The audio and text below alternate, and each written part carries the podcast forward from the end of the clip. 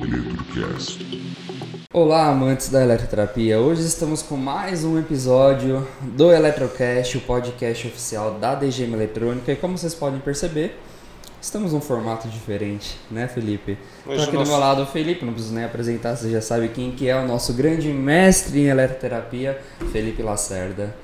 Estamos aqui para mais um podcast de conteúdo, elaborando e desenvolvendo temas É. para o pessoal. O que a gente percebeu, né? A gente percebeu, né, Felipe? Tá bom comentar isso pro, pro público que tá assistindo a gente. É que a gente percebeu que teve uma demanda muito grande das pessoas querendo, pedindo pra gente falar um pouquinho sobre realmente a focar um pouquinho mais na eletroterapia, porque o formato que a gente está trabalhando não é um formato, vamos dizer assim, de convidados, realmente é trazer o convidado, a- as pessoas referências no assunto, tanto que a gente está com uma dificuldade em questão de convidados, porque pessoas que são referência, muitas pessoas não estão no digital, né? Sim. E isso daí é engraçado, porque é difícil você tirar uma pessoa é, do offline e tentar trazer ela para o online, né? Isso daí que a gente estava conversando até anteriormente. Então, a gente está tendo essa, vamos dizer assim, essa dificuldade boa, né? Que eu acho que é Sim. interessante para trazer um melhor conteúdo para vocês gratuito, né? Sobre eletroterapia.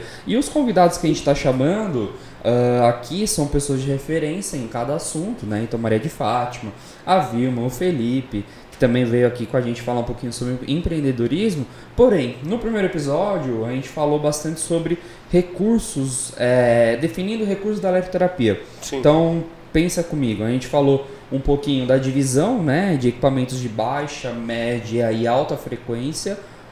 E a gente também pontuou um lado bem interessante, seria a utilização de equipamentos de...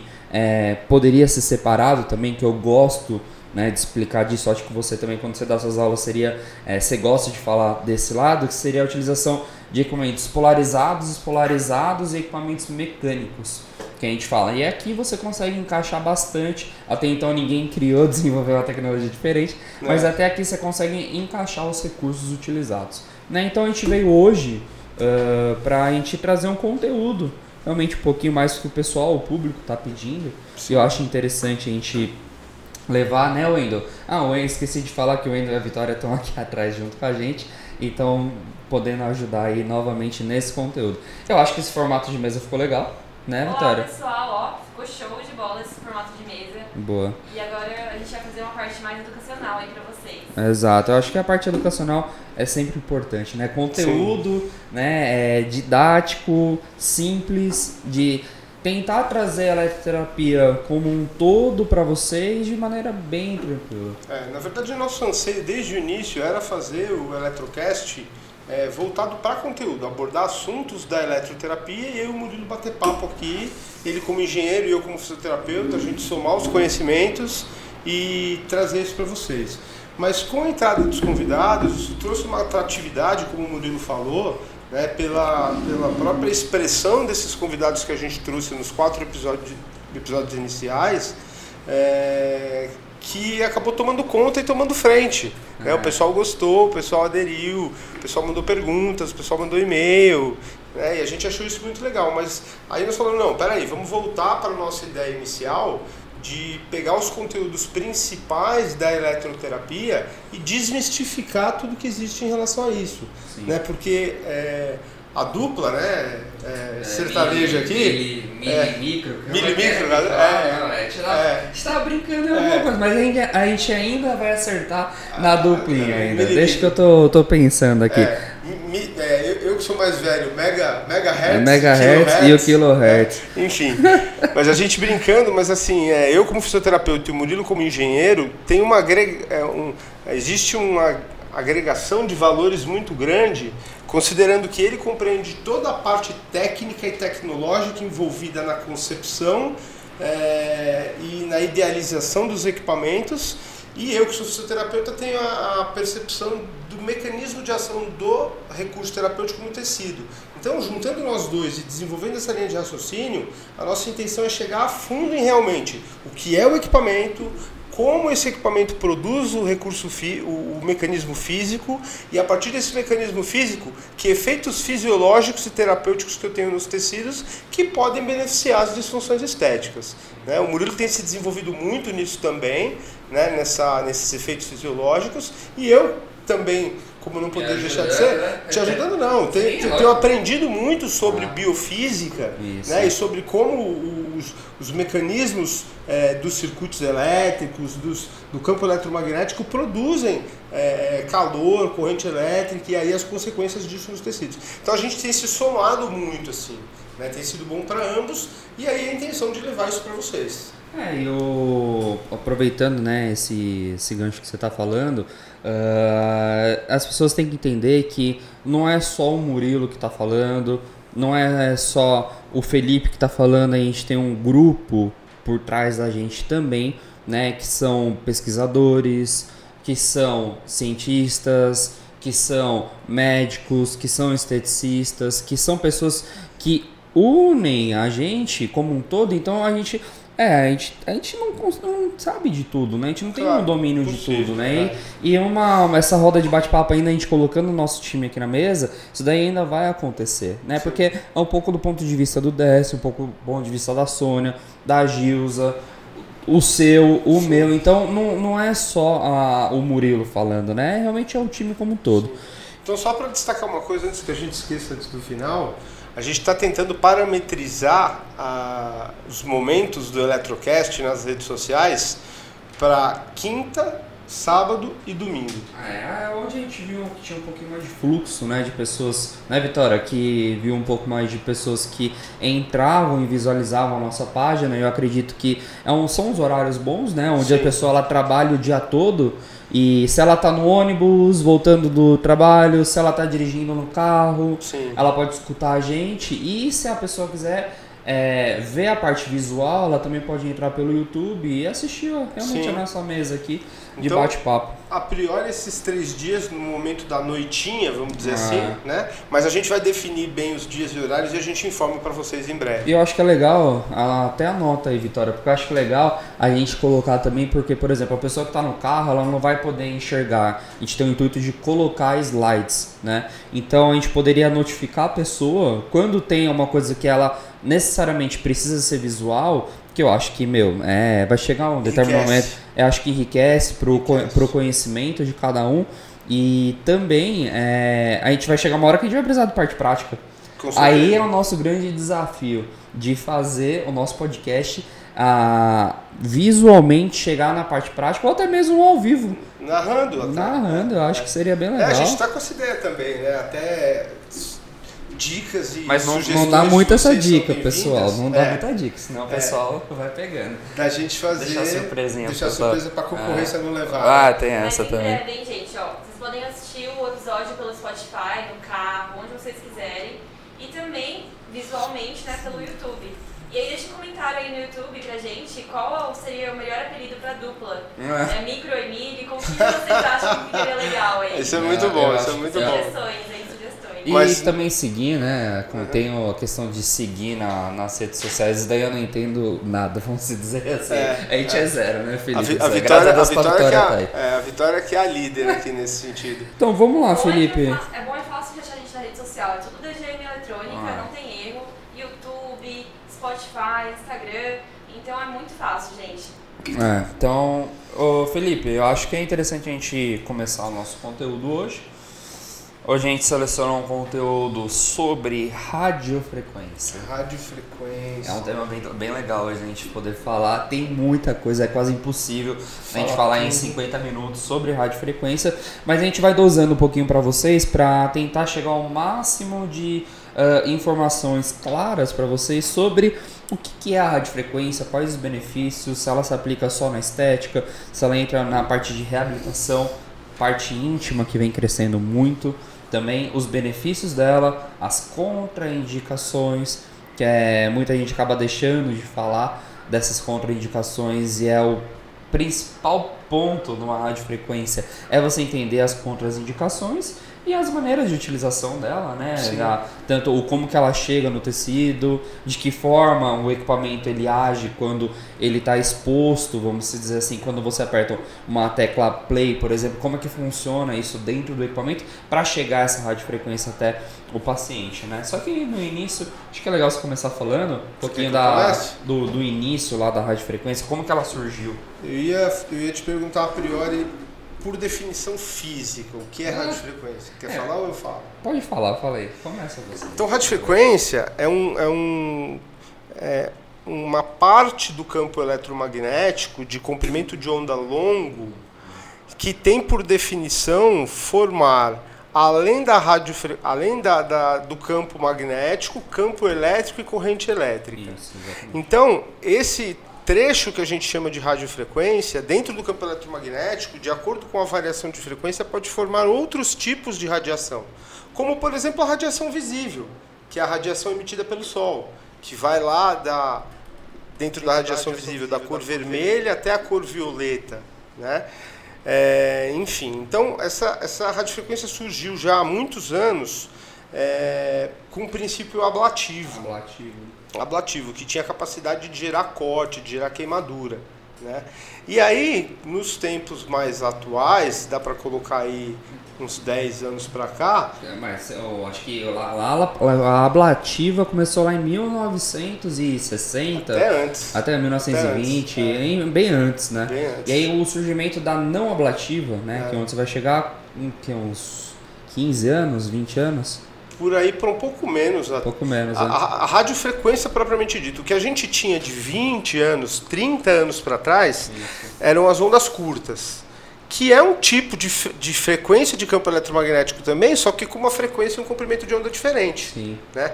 A radiofrequência, dentro das frequências de rádio, é que é mais atual e aí data de uns 10 anos para cá é, principalmente em sua modalidade não ablativa, onde ela não tem capacidade de gerar lesão tecidual direta. Contudo, ela pode gerar queimaduras se usada da forma inadequada ou se o equipamento for concebido da forma inadequada.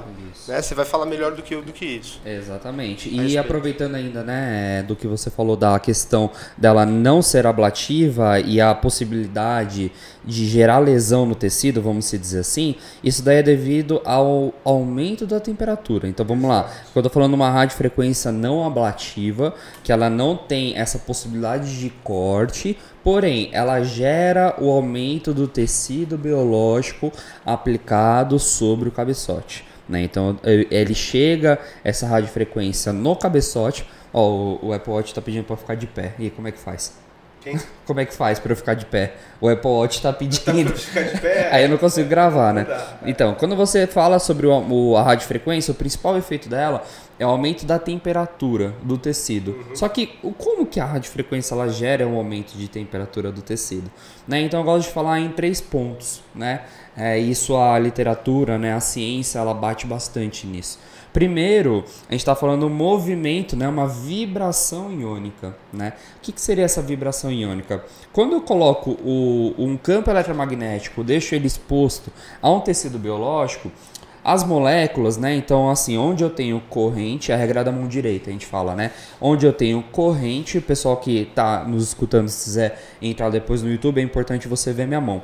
Onde eu tenho corrente, né? O meu dedão para cima, é, significa a passagem de corrente elétrica. Onde eu tenho corrente, eu tenho campo eletromagnético. Né? Então esse campo eletromagnético, é, ele realmente é o responsável pelo aquecimento do tecido. Né? Então, quando eu começo a trabalhar com esse campo eletromagnético, as moléculas elas começam a fazer uma vibração iônica, onde uma começa a entrar em atrito com outra devido ao campo eletromagnético né? Então quando elas começam a entrar em atrito, né, elas começam a gerar um certo aquecimento. É como se você pegasse sua mão, você começa a, a atritar uma na outra e aí sim, né, você começa a perceber o efeito o efeito do aumento de temperatura. Então, esse é o primeiro ponto sobre a, a vibração iônica. Uma vez que a gente define calor, né, fisicamente, se a gente ah, a definição de calor, é o estado de agitação aleatória das partículas que as constituem partículas. um corpo. Né? Então, as partículas que constituem esse copo, por exemplo, elas estão interligadas em função de agitações cinéticas. E o estado de agitação cinética dessas partículas é o que determina aqui a temperatura do copo.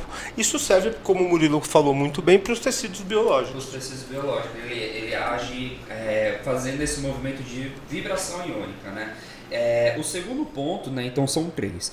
Primeiro eu falei de vibração iônica, o segundo é rotação das moléculas dipolares, né? Que seria essa rotação das moléculas dipolares?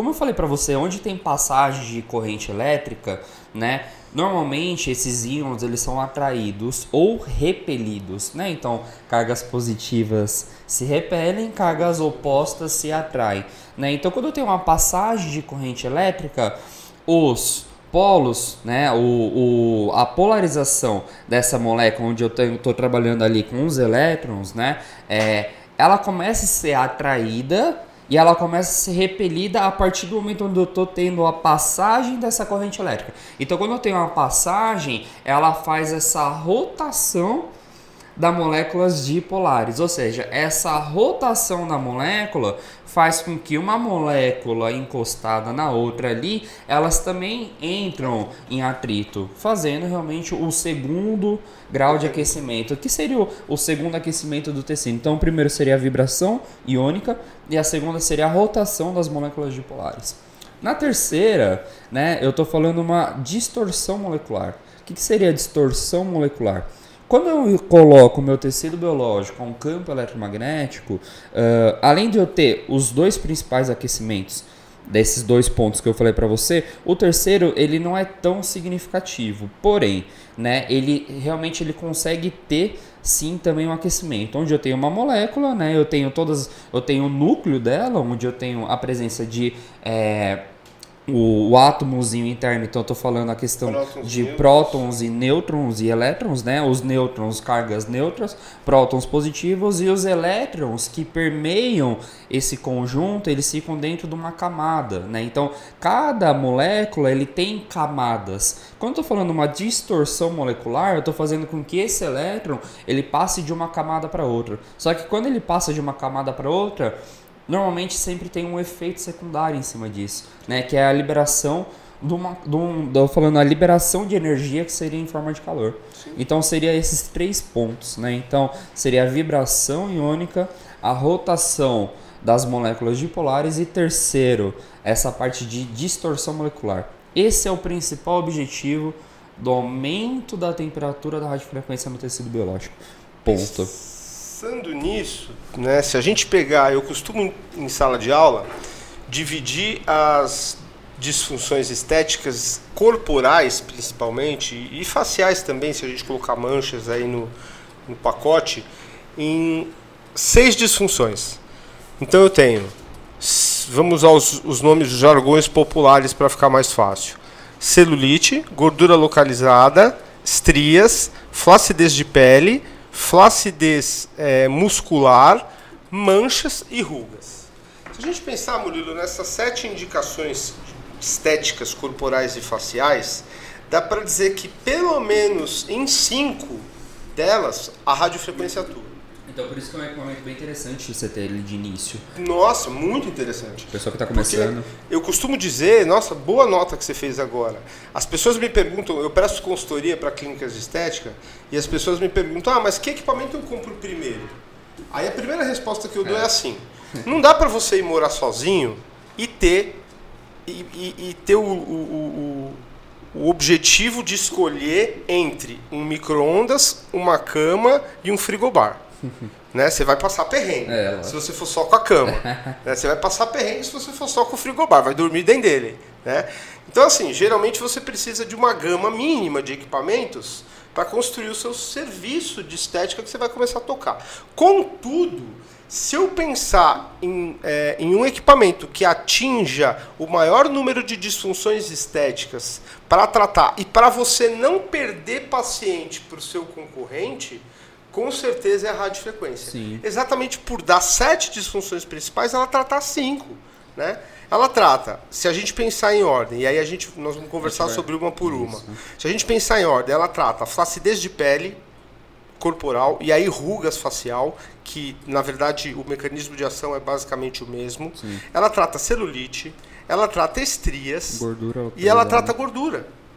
Exatamente. Então você tem cinco disfunções de sete tratadas por um único equipamento. É, é isso é bem legal para uma pessoa que está começando e ela consegue ter um menos investimento na clínica, realmente atendendo em alta, dizer, alta performance, eu gosto de falar, Uma né? Ótima colocação. E quando a gente está falando de temperatura, uh, para os amantes que estão escutando a gente. Quando a gente está falando de temperatura, você vai falar assim, Murilo, é lógico que temperatura você tem que ter o controle dela. Então, primeiro, né, é, quando eu estou aquecendo o tecido, você precisa ter o controle dessa temperatura. Você tem que o profissional que tem que dominar a tecnologia, não a tecnologia dominar o profissional. Então, eu tenho que dar recursos para vocês, para vocês conseguirem é, conseguirem controlar essa temperatura. Então, o principal ponto é você não ter uma associação de recurso para você camuflar essa temperatura. Né? Então, eu estou falando de um frio, por exemplo, associado. Quando eu estou falando de um recurso desse, você não pode camuflar. É como se eu estivesse dirigindo um carro, né? E eu tenho uh, lá no, no, radar 50 km por hora e o meu velocímetro está metros por segundo, né? Você acaba perdendo essa referência. Quando você perde a referência na radiofrequência, o processo é queimadura. Se você não sabe se está a 32, se está a 42, se está a 38, se está a 39, os graus na radiofrequência são extremamente importantes para você conseguir controlar temperaturas mais baixas e temperaturas mais altas, né? Isso porque então, o efeito terapêutico muda. Né? Muda, né? Então, falando de efeito terapêutico, a gente está a radiofrequência lá entra em três três ramos, né? Três ramos de, de atividade. Ela entra na estética, na reabilitação e na parte íntima. E Felipe, Ótimo. eu gostaria que você é, falasse um pouquinho, né? O que, que a gente falou, o, o que aquece. Sim. A gente falou da importância de você não camuflar esse aquecimento. Ótimo. E o que, que ele traz de benefício esse aquecimento no tecido, né? Porque eu já eu cheguei lá. Mas então, o que, que eu trago de benefício nele? Primeiro, deixa Como eu... que ele age, vamos a dizer gente, assim? eu, eu, fiz a. Eu já meio que atropelei e fiz as colocações na estética, mas você, você destacou de uma forma muito interessante duas outras sub-áreas dentro da saúde, onde a radiofrequência atua de uma forma magnânima, que é em reabilitação, uma vez que o calor, desde o Egito Antigo, é a melhor fonte de analgesia que existe. O calor é a melhor fonte analgésica que existe desde as descrições é, da antiguidade em relação a recursos terapêuticos. Em fisioterapia a gente aprende isso. E segundo, mais moderno, né, como um recurso mais moderno, ele tem atuado em protocolos de tratamentos de estética íntima, trazendo benefícios muito importantes, né, que acho que pode ser pauta até de um Electrocast a gente falar só disso, Sim. talvez. É, como a gente estava falando no início do, é. da radiofrequência, a gente tem que começar falando, começar exatamente da forma que a gente está. Então chegamos lá no fundo. Lá no fundo falando depois. O que é a radiofrequência, né? É. Como, que ela, como que ela trabalha né, numa faixa ali de 30 kHz a 3000 MHz, né? Ela tá nessa faixa de trabalho Sim. e falamos realmente como que aquece, né? Sim. E agora eu acho interessante a gente falar do, do, do, do como que ela age, né? É. é qual que é o então, benefício desse Se a gente pensar naquelas cinco disfunções, vamos pegar as duas primeiras, flacidez de pele e rugas. O que, que eu tenho na flacidez de pele e nas rugas? Eu tenho perda da, re, da retração, da sustentação do tecido colagenoso, que ocorre geralmente em função da idade, que ocorre em função da distensão da pele, como na gravidez, ou quando o paciente emagrece muito rápido ou emagrece numa velocidade superior à velocidade de retração da pele. então ele vai ter aquela pele A alimentação flácida. ela, ela, ela influencia, né? Influencia porque influencia no colágeno, né? Entendi. Na produção de colágeno. É, não só alimentação, como outros aspectos também. Então, quanto mais colágeno você tem, melhor. Mas a radiofrequência atua de uma forma que o aquecimento do tecido promove dois efeitos biofísicos principais. O primeiro é o efeito lifting. O que é o efeito lifting? O efeito lifting é o efeito da contração dos miofibroblastos que constituem a derme, dando um maior estado de sustentação aguda, imediata para a pele. Então a cliente percebe isso na primeira sessão, essa contração de miofibroblastos. E a gente costuma que é até uma estratégia para ganhar a cliente nos protocolos iniciais, né?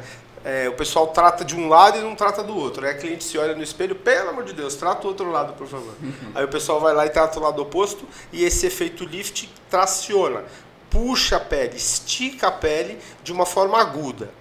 Mas infelizmente isso não se repercute nas sessões subsequentes. Contudo, nos, ao decorrer do tratamento, cujo intervalo ideal varia de 15 a 21 dias, literatura fala em 21 dias, mas a maior parte dos protocolos clínicos usam 15 dias com muito sucesso.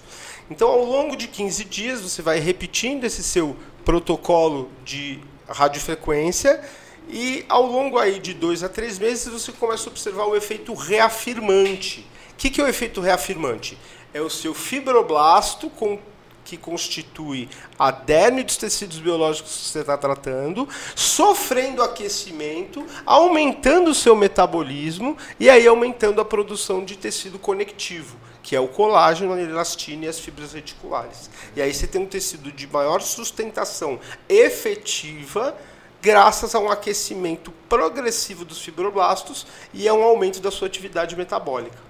Entendi. Então o que você está querendo dizer, por exemplo, quando eu tenho lá o colágeno, eu faço a desnaturação dele. Sim. É, desnaturação é o, é o nome correto de falar quando eu tenho um aumento da temperatura do tecido biológico. Estou gerando um processo inflamatório agudo e aí sim entra Sim. a questão do fibroblasto, como você falou bastante. E uma coisa que é legal comentar, né, para você ter esse aquecimento do tecido, você tem que ter potência no equipamento, né? Ou vamos dizer um pouquinho mais técnico. Isso, potência, unidade, né, unidade de potência da é, unidade de potência na radiofrequência é em watts. Então, eu estou trabalhando com uma tecnologia, e eu posso falar da tecno- tecnologia tanto do Energy quanto do Dermosux, que são as nossas tecnologias, a gente trabalha em torno de 180 watts de potência. Mas assim, quando eu falo 180, as pessoas elas perdem o parâmetro da quantidade, o quanto potente isso é. Então você pega uma referência, por exemplo, uma lâmpada. Uma lâmpada ela tem em torno de 60 watts. Você consegue segurar essa lâmpada na mão?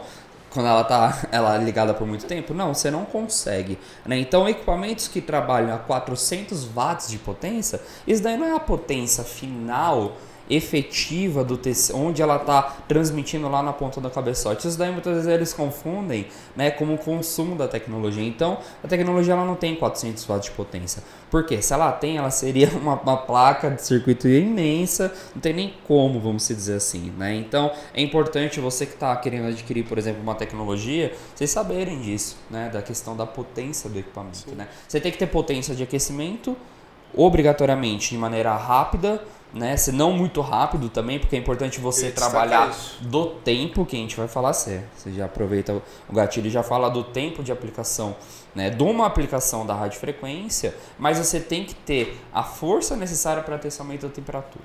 Isso Eu acho que é legal falar do tempo. Isso é fantástico. É, esse comentário que o Murilo fez em relação ao tempo de, de aplicação, antes de falar do tempo terapêutico necessário, eu gostaria de falar do tempo relacionado à potência do equipamento. Vamos imaginar que você conseguisse produzir um equipamento de 400 watts de potência. Isso significa que a hora que você acoplar a manopla na pele do paciente, se você ajustar a intensidade é, ou a potência muito alta, em eu vou falar um valor hipotético. Em 4 segundos, a potência de 400 watts já vai estar queimando a pele do paciente. Isso. Ou seja, você começou a fazer um movimento, o paciente já vai falar, ai, ai, tira, tira, tira. Então, para que, que você quer uma potência tão elevada se, por exemplo, em 10, 15 segundos você consegue alcançar a temperatura alvo? Fazendo um movimento mais homogêneo, mais tranquilamente, né? Porque a chave não está no tempo que você vai usar a manopla, ou que você vai aplicar a manopla de forma rotatória, homogênea, tranquila na pele do paciente. A chave está em você atingir a temperatura alvo, que varia de acordo com as indicações que a gente falou, e manter na temperatura alvo esse aquecimento produzido. Aí é que vem a sacada. E aí a gente costuma dizer que na face, respondendo a sua pergunta, na face preconiza-se de 2 a 3 minutos por área do tamanho de um punho fechado. Então, por exemplo, dá para dividir uma face aí, cada M face em três partes. Então, três partes do lado direito, três partes do lado esquerdo. É, no corpo, a gente já trabalha com uma palma da mão aberta. Então, uma palma da mão aberta, você fala, pô, Felipe, é uma área maior do que um punho fechado. Tanto é maior que a gente trabalha de 5 a 7 minutos ah, em regiões corporais onde um punho da mão, onde uma palma da mão aberta possa preencher aquela região. Então, por exemplo, você pega uma, uma mulher mais magra, que nem a Vitória, por exemplo, que é magrinha, Obrigada, hein? Pega uma palma da mão aberta, já pega praticamente meio abdômen. Pega o abdômen esquerdo, por exemplo. Então, 5, 7 minutos já vai ser suficiente para tratar ali. Principalmente, aí eu jogo para você a bola. Quando eu tenho um equipamento com a diversidade de manoplas que o Energy e o Dermosux têm. Exato, né? Por que, que é importante essa diversidade de tamanhos de manoplas e tipos de manoplas? É porque quando a gente começa a, a- lá no, no projeto, vamos dizer assim, eh, tanto mecânico quanto eletrônico no equipamento, a gente sempre pensa na questão de ergonomia.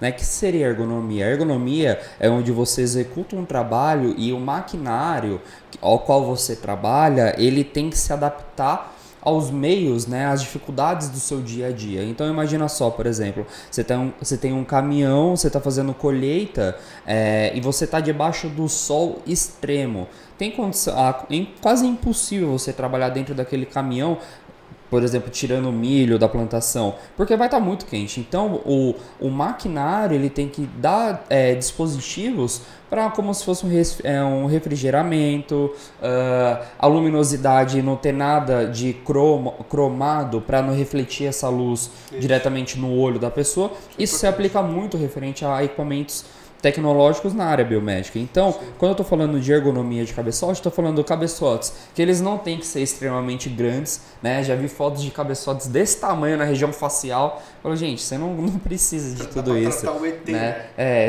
exato.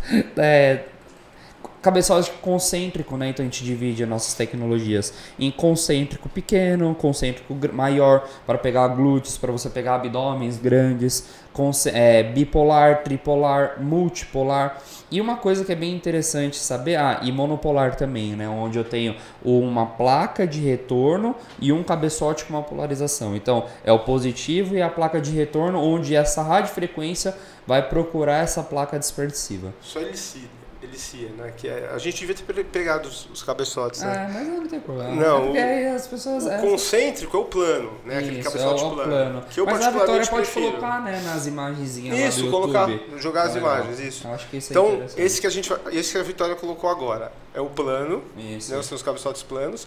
Esses cabeçotes que tem as pontas são os excêntricos. Exato. Né? E o cabeçote monopolar é aquele monopolar. que é fininho, pequeno, ele, ele, ele, tem a placa de retorno. Exato, ele, ele tem o monopolar, você pode trabalhar tanto ele na região corporal e a gente não indica na região facial. Uma Sim. coisa que é bem interessante, é, tem pessoa que fala que a rádio, é, radiofrequência não está aquecendo. Sim. Qual que é o principal...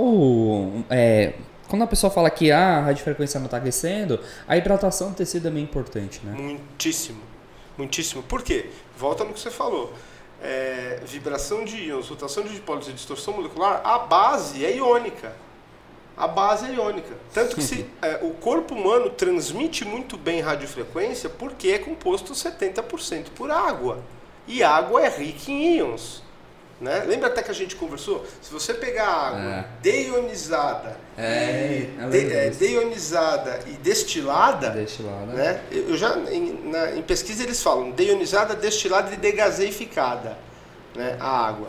É, ela não é capaz de transmitir corrente em campo eletromagnético. Né? Por quê? Porque você não tem os, os elétrons ali que vão fazer essa transmissão é, através da unidade de um condutor ou de um semicondutor, enfim. Sim. Mas brilhante essa observação. E outra coisa, né? Além do, por exemplo, muita gente acaba questionando da monopolar demorar para aquecer. Né? Então, on, lembra que eu falei para vocês que é, onde eu tenho corrente, eu tenho um campo eletromagnético. Então, o campo eletromagnético é o responsável pelo aquecimento do tecido biológico. Ponto. Onde eu tenho passagem de corrente, eu tenho uma certa resistência que acho que é um ponto bem legal a gente começar a falar de resistência do tecido. Né? Então, imagina só, vocês sabem muito bem que quanto maior for a resistência do tecido, maior vai ser a minha dificuldade de passagem de corrente elétrica. Sim. Ponto. Isso daí é físico. É como a, uma corrente elétrica, ela se trata muito bem como se fosse. É, eu, eu trago essa comparação bem legal, como se fosse água, corrente de água. Né? Então imagina só, tem um buraco na minha cabeça, no buraco ele é pequenininho e na sua cabeça tem um buraco gigantesco. Estoura a caixa d'água. Para onde vai cair Sim, mais a água? A caixa d'água é sempre onde vai cair? Onde vai cair a, a, mais maior quantidade de água? Em você, porque você tem menos resistência, mais facilidade dessa água chegar até você do que em mim que eu tenho vai cair uma gotinha na minha cabeça. Em você vai cair quase a caixa d'água inteira, entendeu? Lady, Lady Murphy. Lady Murphy, não tem como. Então isso daí acontece no tecido biológico. Então, Sim. onde eu coloco minha placa dispersiva, quanto maior for a distância, maior vai ser a dificuldade eu, aí já posso falar em dificuldade. Sim. A dificuldade dessa corrente chegar porque é uma área muito maior, entende? Então essa área você vai ter uma, uma bioimpedância, que é o Sim. nome físico, vamos dizer assim, Sim. para a resistência do, do tecido biológico à passagem de corrente elétrica. Então, quanto maior for minha bioimpedância, maior vai ser minha dificuldade do campo eletromagnético ele conseguir Penetrar. penetrar. Deixa eu aproveitar Exatamente. esse gancho no que eu estava falando. Foi interessante isso que você colocou em relação à resistência intrínseca, né? Isso. Décio fala muito resistência intrínseca o termo, né? É, De- ele fala, bioimpedância. Isso, ele fala resistência intrínseca. É, foi a bioimpedância, que tá certo É, quando também. Ele, quando ele me É. explicou, eu, né, eu acabei dando umas estudadas em bastante publicação científica, bastante estudos referente, né? Bastante gente aborda tá, a parte da, da bioimpedância. É, é, o termo na, na, na biologia ele acaba aparecendo mais, mas tá, Isso. na engenharia está perfeito esse termo. Mas enfim, só a gente destacou ah, os estados de flacidez, de pele corporal e facial. Flacidez muscular não tem atuação, é, Não tem uma das, atuação. é uma das sete onde não tem atuação. Estrias melhoram visivelmente por eu aumentar a produção de fibras de colágeno. Só que aí você fala assim, Felipe, você, o Murilo, o Murilo é, te complementou muito bem quando ele falou da desnaturação do colágeno. Se desnatura o colágeno, vai piorar as estrias. Depende da temperatura. Isso, legal. A gente começar a falar de temperatura. É. E, e até a- acrescentar uma coisa que você falou, referente à flacidez muscular, não é que a radiofrequência ela vai atuar na flacidez muscular, não, mas ela atua no músculo, na parte de reabilitação muscular, onde a gente vai chegar lá na frente. Sim. Vamos falar um pouquinho agora com relação à temperatura, né? Então a gente falou que a radiofrequência ela aumenta a temperatura do tecido, mas o quanto de temperatura alvo eu tenho que Sim. trabalhar dentro daquela gama Sim. né, de reabilitação e a parte da estética. Vamos ser bem objetivos. Para eu estimular a produção, é, ou melhor, para estimular a neocolagênese em virtude da desnaturação do colágeno, né, atividade dos miofibroblastos é, e produzir efeito reafirmante, que é a inflacidez de pele e corpo. Eu trabalho com temperaturas mais altas, na faixa de 40 a 42 graus Celsius. Para as é, estrias, eu também tenho esse, esse preceito de trabalhar com temperaturas mais altas, mas não chegando a 42, na faixa de 40 graus Celsius. Para celulite, onde eu preciso só aumentar a circulação, uma vez que a base da celulite é o edema, edema e fibrose. Então a gente trabalha com temperaturas mais baixas, 38 a 40. Infe- É, celulite inflamatória esquece aumento de temperatura. É, aí a gente entra naquela discussão que acho que a gente até teve né, no primeiro episódio, Ah. de celulite inflamatória, de celulite lá. não inflamatória. É, são, são conceitos um pouco interrelacionados, né? Uma vez que ela não se separa, ela não se divide nas três fases do processo de reparo. Mas enfim, na celulite, os resultados terapêuticos mais observáveis são em temperaturas menores, porque você consegue aumentar a circulação sem é, produzir efeitos sobre o tecido, sobre o tecido colagenoso. É, se nós porque falamos. Ah, e na gordura, Na e na gordura. Temperaturas também na faixa de 38 a 40, chegando a 40 graus, para eu aumentar o consumo energético dos tecidos biológicos e aumentar a atividade oxidativa do nódulo de triglicerídeo no interior dos adipócitos. E aí ter essa ação sobre a gordura localizada. Não é indicação, tanto é, estrias quanto gordura não são indicação indicações quanto flacidez muscular não são indicações terapêuticas primárias da radiofrequência, mas são indicações terapêuticas visivelmente beneficiadas por ela. Indicações primárias que você vê efeitos fisiológicos gritantes: flacidez de pele, tanto em músculo quanto em face, que seriam as rugas, e é, A tá falando flacidez Celulite. muscular, Isso, e a celulite.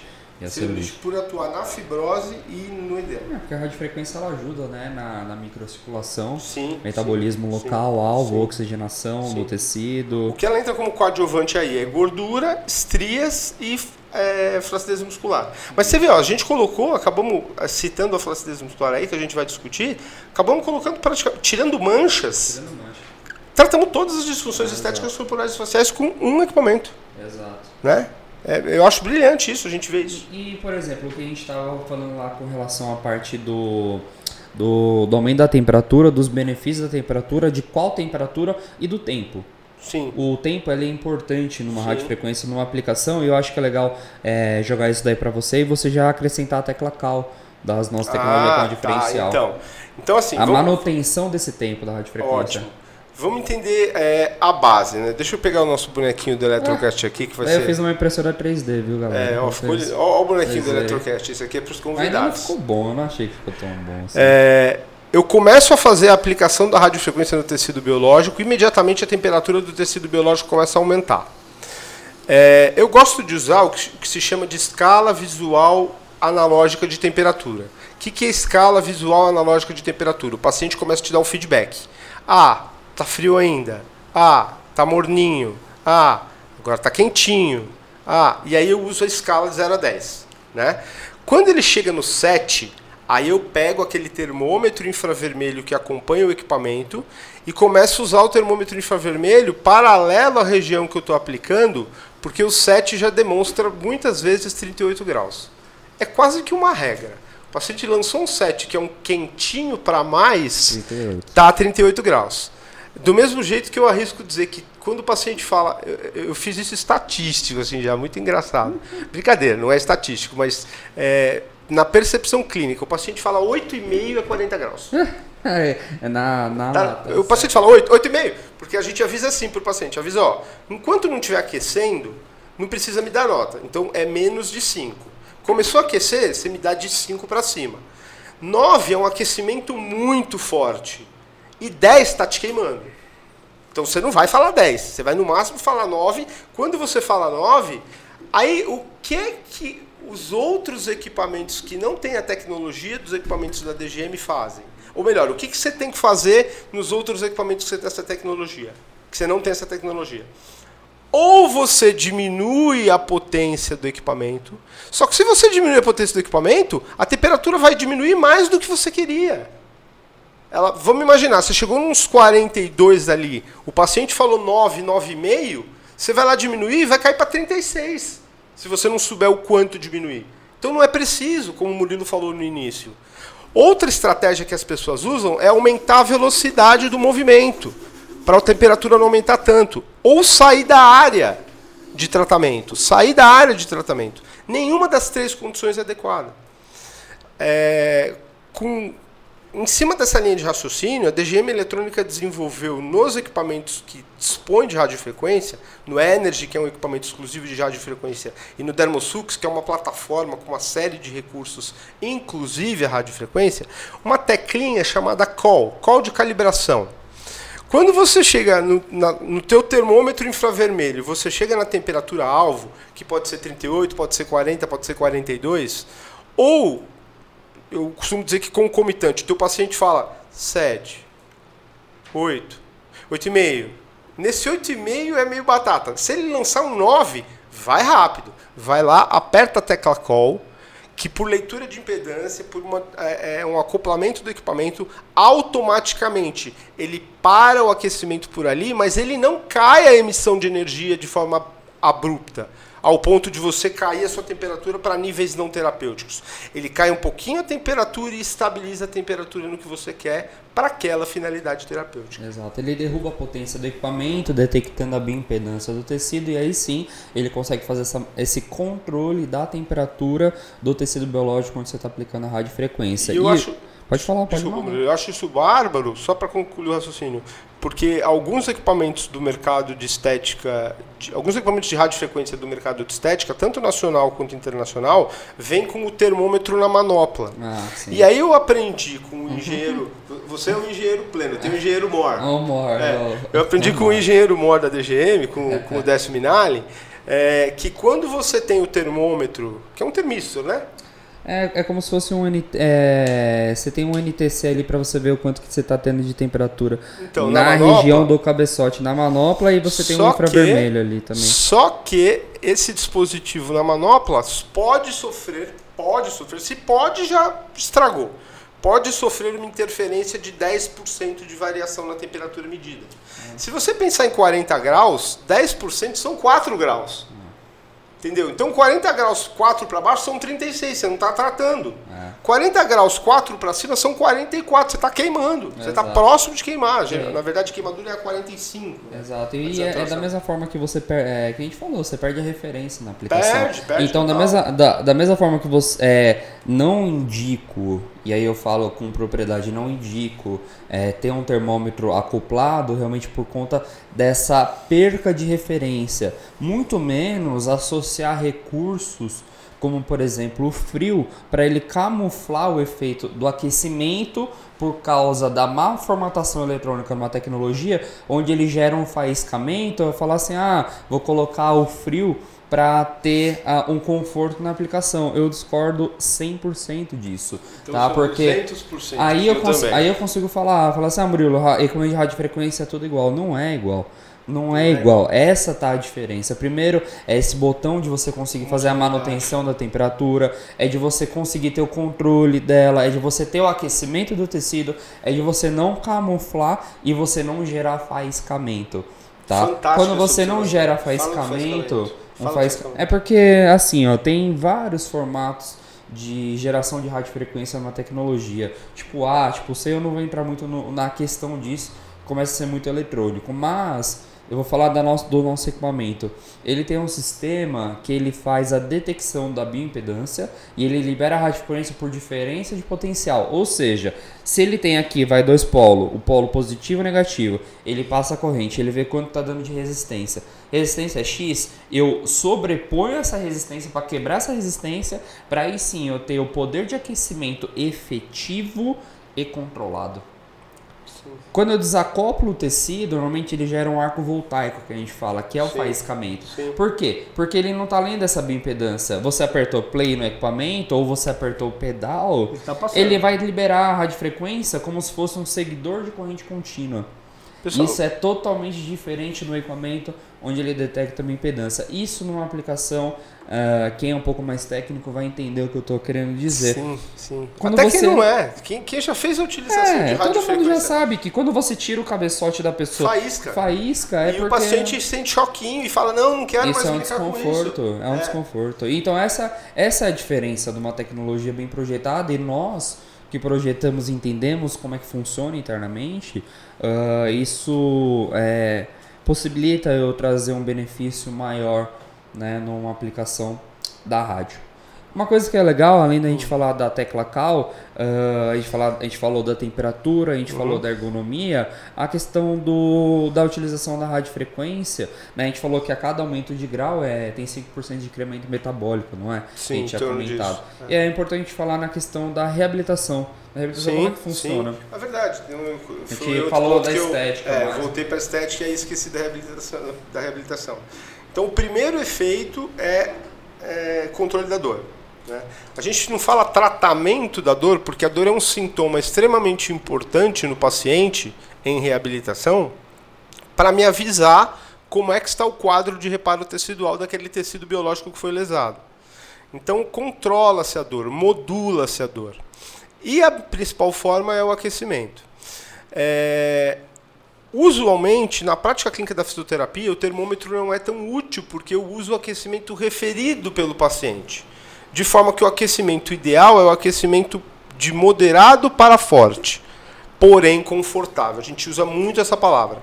E data, como, eu, como a gente falou lá no início, o uso do aquecimento na fisioterapia data antes do uso do aquecimento por radiofrequência na estética. Se a gente pensar no ondas curtas, no micro-ondas, que são formas menos é, lentas também de aquecer tecnologicamente menos evoluídas, né? Vamos dizer assim. Ah, eu acho que eu acho que é, é- é- existe existe tem os seus benefícios porém a questão do aumento de temperatura demora muito para aquecer Sim, sim. É, você normalmente tem que ter um cabeça o outro cabeçote Não dá para enfocar É, dentro de uma exato. região. Exato. Assim, tratar uma lombalgia, por exemplo, uma dor na região lombar, com aquecimento, é, desde que não caracterize um quadro inflamatório agudo, é, tratar uma região lombar com radiofrequência, com uma- um, um aquecimento bem localizado, é extremamente importante.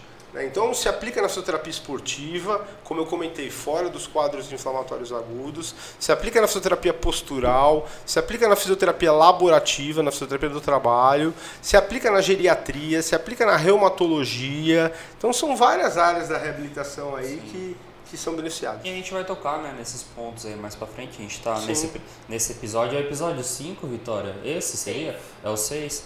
O episódio 6, que a gente tá falando mais sobre a radiofrequência. É, e já estamos já quase 50 minutos falando. É. Isso que tem muita coisa para falar. para falar de tratamento de gordura, os protocolos que a gente utiliza, enfim. Né, eu acho que é legal a gente falar um pouquinho referente à contraindicação Sim. da, da radiofrequência. A gente falou os benefícios, a gente falou onde que ela atua, mas é legal a gente falar das contraindicações da radiofrequência. A gente- Uma coisa que é legal da gente falar, é, aí eu jogo essa bola para você que eu acho interessante, a questão de posicionamento de placa monopolar, a- toda a questão da utilização de gravidez, se grávida, Sim. pode fazer a aplicação da radiofrequência. Vamos começar com aquele com um comentário bom que você fez que eu ia esquecer de falar também. Posicionamento de placa com o eletrodo monopolar.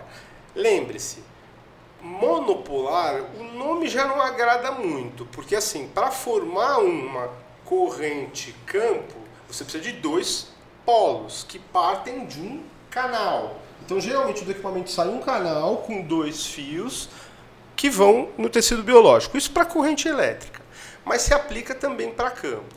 Como que é o monopolar? Ele tem um eletrodo, geralmente pontual, com a ponta fininha, para tratar é, linhas de expressão, enfim. Não, o monopolar não, o, o- o corporal, né? É, o Que corporal, o o maior. corporal, ele, ele é o maior, porque normalmente a região monopolar, na região facial, a gente contraindica. Contraindica pela, até pela, pelo esse motivo que eu vou falar, a posição Isso. da placa. Isso, né? exatamente. Então, se eu pensar lá no eletrodo ativo, que é o eletrodo monopolar, ele vai na área tratada. Só que eu preciso de uma placa dispersiva, que é o eletrodo passivo, Isso. que vai na área oposta. O que, que muita gente faz de errado? Né? E estávamos conversando com o Décio aqui a respeito disso. Muita gente coloca o eletrodo é, Faz a ativo, aplicação a placa, ou no abdômen. ou na região do quadril, né? onde eu tenho aí aparelho reprodutor, ou na região é, da, da articulação do quadril numa é, osteoartrose, enfim. Coloca muito próximo da região abdominal e pélvica. O que é importante é que essa placa dispersiva nunca seja em sanduíche, que a gente chama composição contralateral. Ou seja, vai usar o abdômen, não coloca nas costas, porque você vai estar passando o campo eletromagnético pelos órgãos internos, pelas vísceras. Vai fazer no abdômen, coloca na região lateral do tronco. Tá? Isso é muito importante. A gente falou isso no começo. Isso, exatamente. Porque o tecido alvo, onde a gente está trabalhando na estética, é a gordura, a, a, pele e eu tô falando na, na reabilitação, a questão muscular, eu não quero tratar nada além disso, né? Nada Então, o tecido alvo não é um intestino, não é se a pessoa tem diverticulite, um Sim. é, útero, ovário micropolicístico, eu posso estar é, querendo ou não aquecendo regiões que não é para ser aquecida. Não, e uma série de efeitos colaterais podem surgir daí, né? Então, por exemplo, se a pessoa trabalha com no, abdô- no abdômen, ela, divide, vai, ela trabalha com quatro quadrantes, a, quadrante ímpar é, trabalha com a placa de retorno na região lateral, quadrante par é a região lateral, região Perfeito. facial contraindico, né? Porque eu vou estar colocar- aplicando, vai, imagina, eu estou aplicando na região facial, eu coloco essa placa de retorno na, na lateral, por exemplo, onde tem corrente, tem campo eletromagnético, posso estar Passa passando na região todo. seio, É. região de seios, Sim, que é- isso daí não é o objetivo do aquecimento. Ah, questão da gravidez. Gravidez é praticamente contraindicado em todas as ocasiões, né? Ah. E aí a gente faz aquele comentário: ah, mas tem realmente contraindicação? Para a radiofrequência, tem realmente contraindicação. Para outros recursos, não são em todos que tem contraindicação comprovada. Mas grávida é um- uma condição feminina tão delicada que a gente evita pensar em, principalmente em tratamentos estéticos nessa fase, principalmente no primeiro trimestre da gestação. né? Então, assim, deixa a grávida passar por esse processo bonito, maravilhoso, lindo.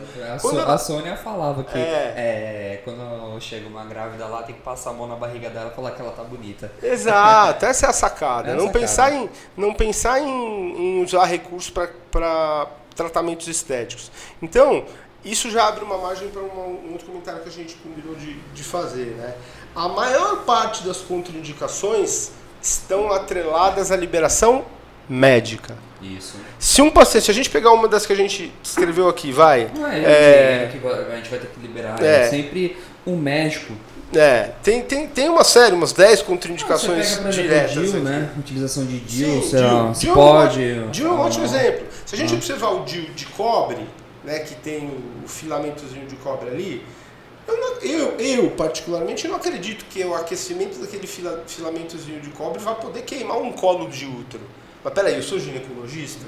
Não sou. Então não sou eu a pessoa mais competente para fazer esse tipo de, de avaliação. Né? O mesmo cabe para as outras indicações. Agora, quando a gente fala das relativas, aí entram algumas condições que na prática clínica vão aparecer para vocês e que com consentimento do uh, aplicador de uma dessas modalidades é, você pode estar usando a radiofrequência, inclusive para tratar excesso de aplicações das modalidades. Eu vou ser mais claro.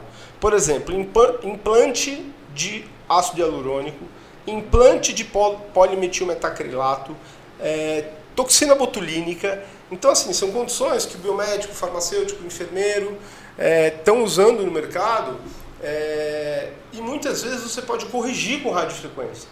Né? Por quê? Porque a radiofrequência em altas temperaturas, ela desnatura essa toxina, ela dissipa, ela dispersa esse preenchedor.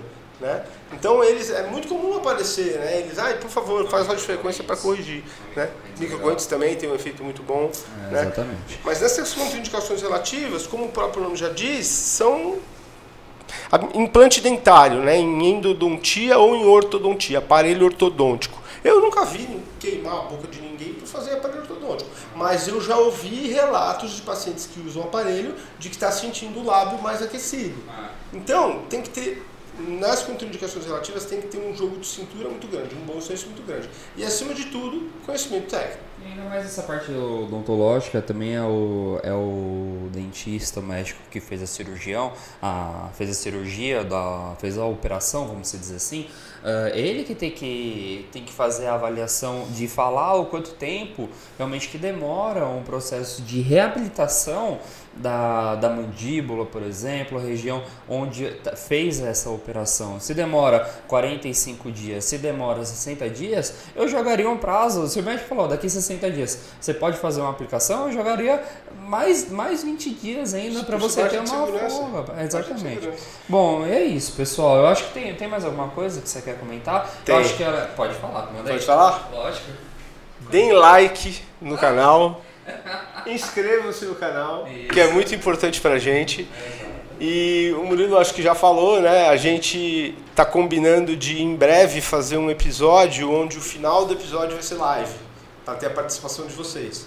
A gente avisa com antecedência para vocês se programarem. Ah. Estamos decidindo para bater o martelo os dias fixos do Electrocast, nos horários fixos, provavelmente final de tarde, início de noite. Né, Murilo? Vamos chegar nessa decisão juntos e aí a gente passa para vocês. E não, é legal que o público ele também deve estar tá junto com a gente, comentando, né, e tirando suas dúvidas. E é surpresa para os próximos episódios, né? O formato, então né, vai ser nesse formato inicial, a gente Sim. sempre estamos com uma melhoria contínua, né? Pensando de levar o, o conteúdo mais claro para todo mundo, é, mais direto, mais claro, mais objetivo para vocês e sempre com, com, a gente é. junto, né? A gente fala bastante, assim, os, os episódios, fala muito? É, os episódios ficam longos, mas o intuito é trazer conhecimento rico para vocês. Não ficar aquele negocinho de assistir um vídeo pequenininho de um, de um, de um de uma empresa que comercializou o equipamento para você, sabe? É trazer conhecimento a fundo, bater papo, discutir. A gente segmenta a Vitória, segmenta em vídeos pequenos né, de uma forma muito interessante para que você possa assistir em momentos diferentes, não fique aquele negócio maçante. Né? Vai assistir no carro, tem o Spotify, que aí você assiste aí você ouve por completo. Isso. Então a gente está desenvolvendo estratégias, eu achei legal o que o Murilo falou. Não vamos contar os convidados, nem vamos contar as pautas seguintes. Tem que ter essa, essa, esse lance de. Suspense. Suspense, ótima palavra. Tem que ter esse lance de suspense para que gere o interesse de vocês. Mas a gente está super aberto. Nas lives a gente vai ter esse feedback de vocês e vamos tocar da melhor forma para que o Electrocast seja realmente não apenas o primordial, mas o melhor é, podcast de eletroterapia do Brasil. O, o melhor Eletrocast. O melhor o Eletrocast. melhor Eletrocast com muito conteúdo. Exato. Então, pessoal, muito obrigado por hoje. E eu preciso trabalhar, que eu tenho muita coisa para fazer. Até mais, gente. Valeu, galera. Um abraço. O Eletrocast.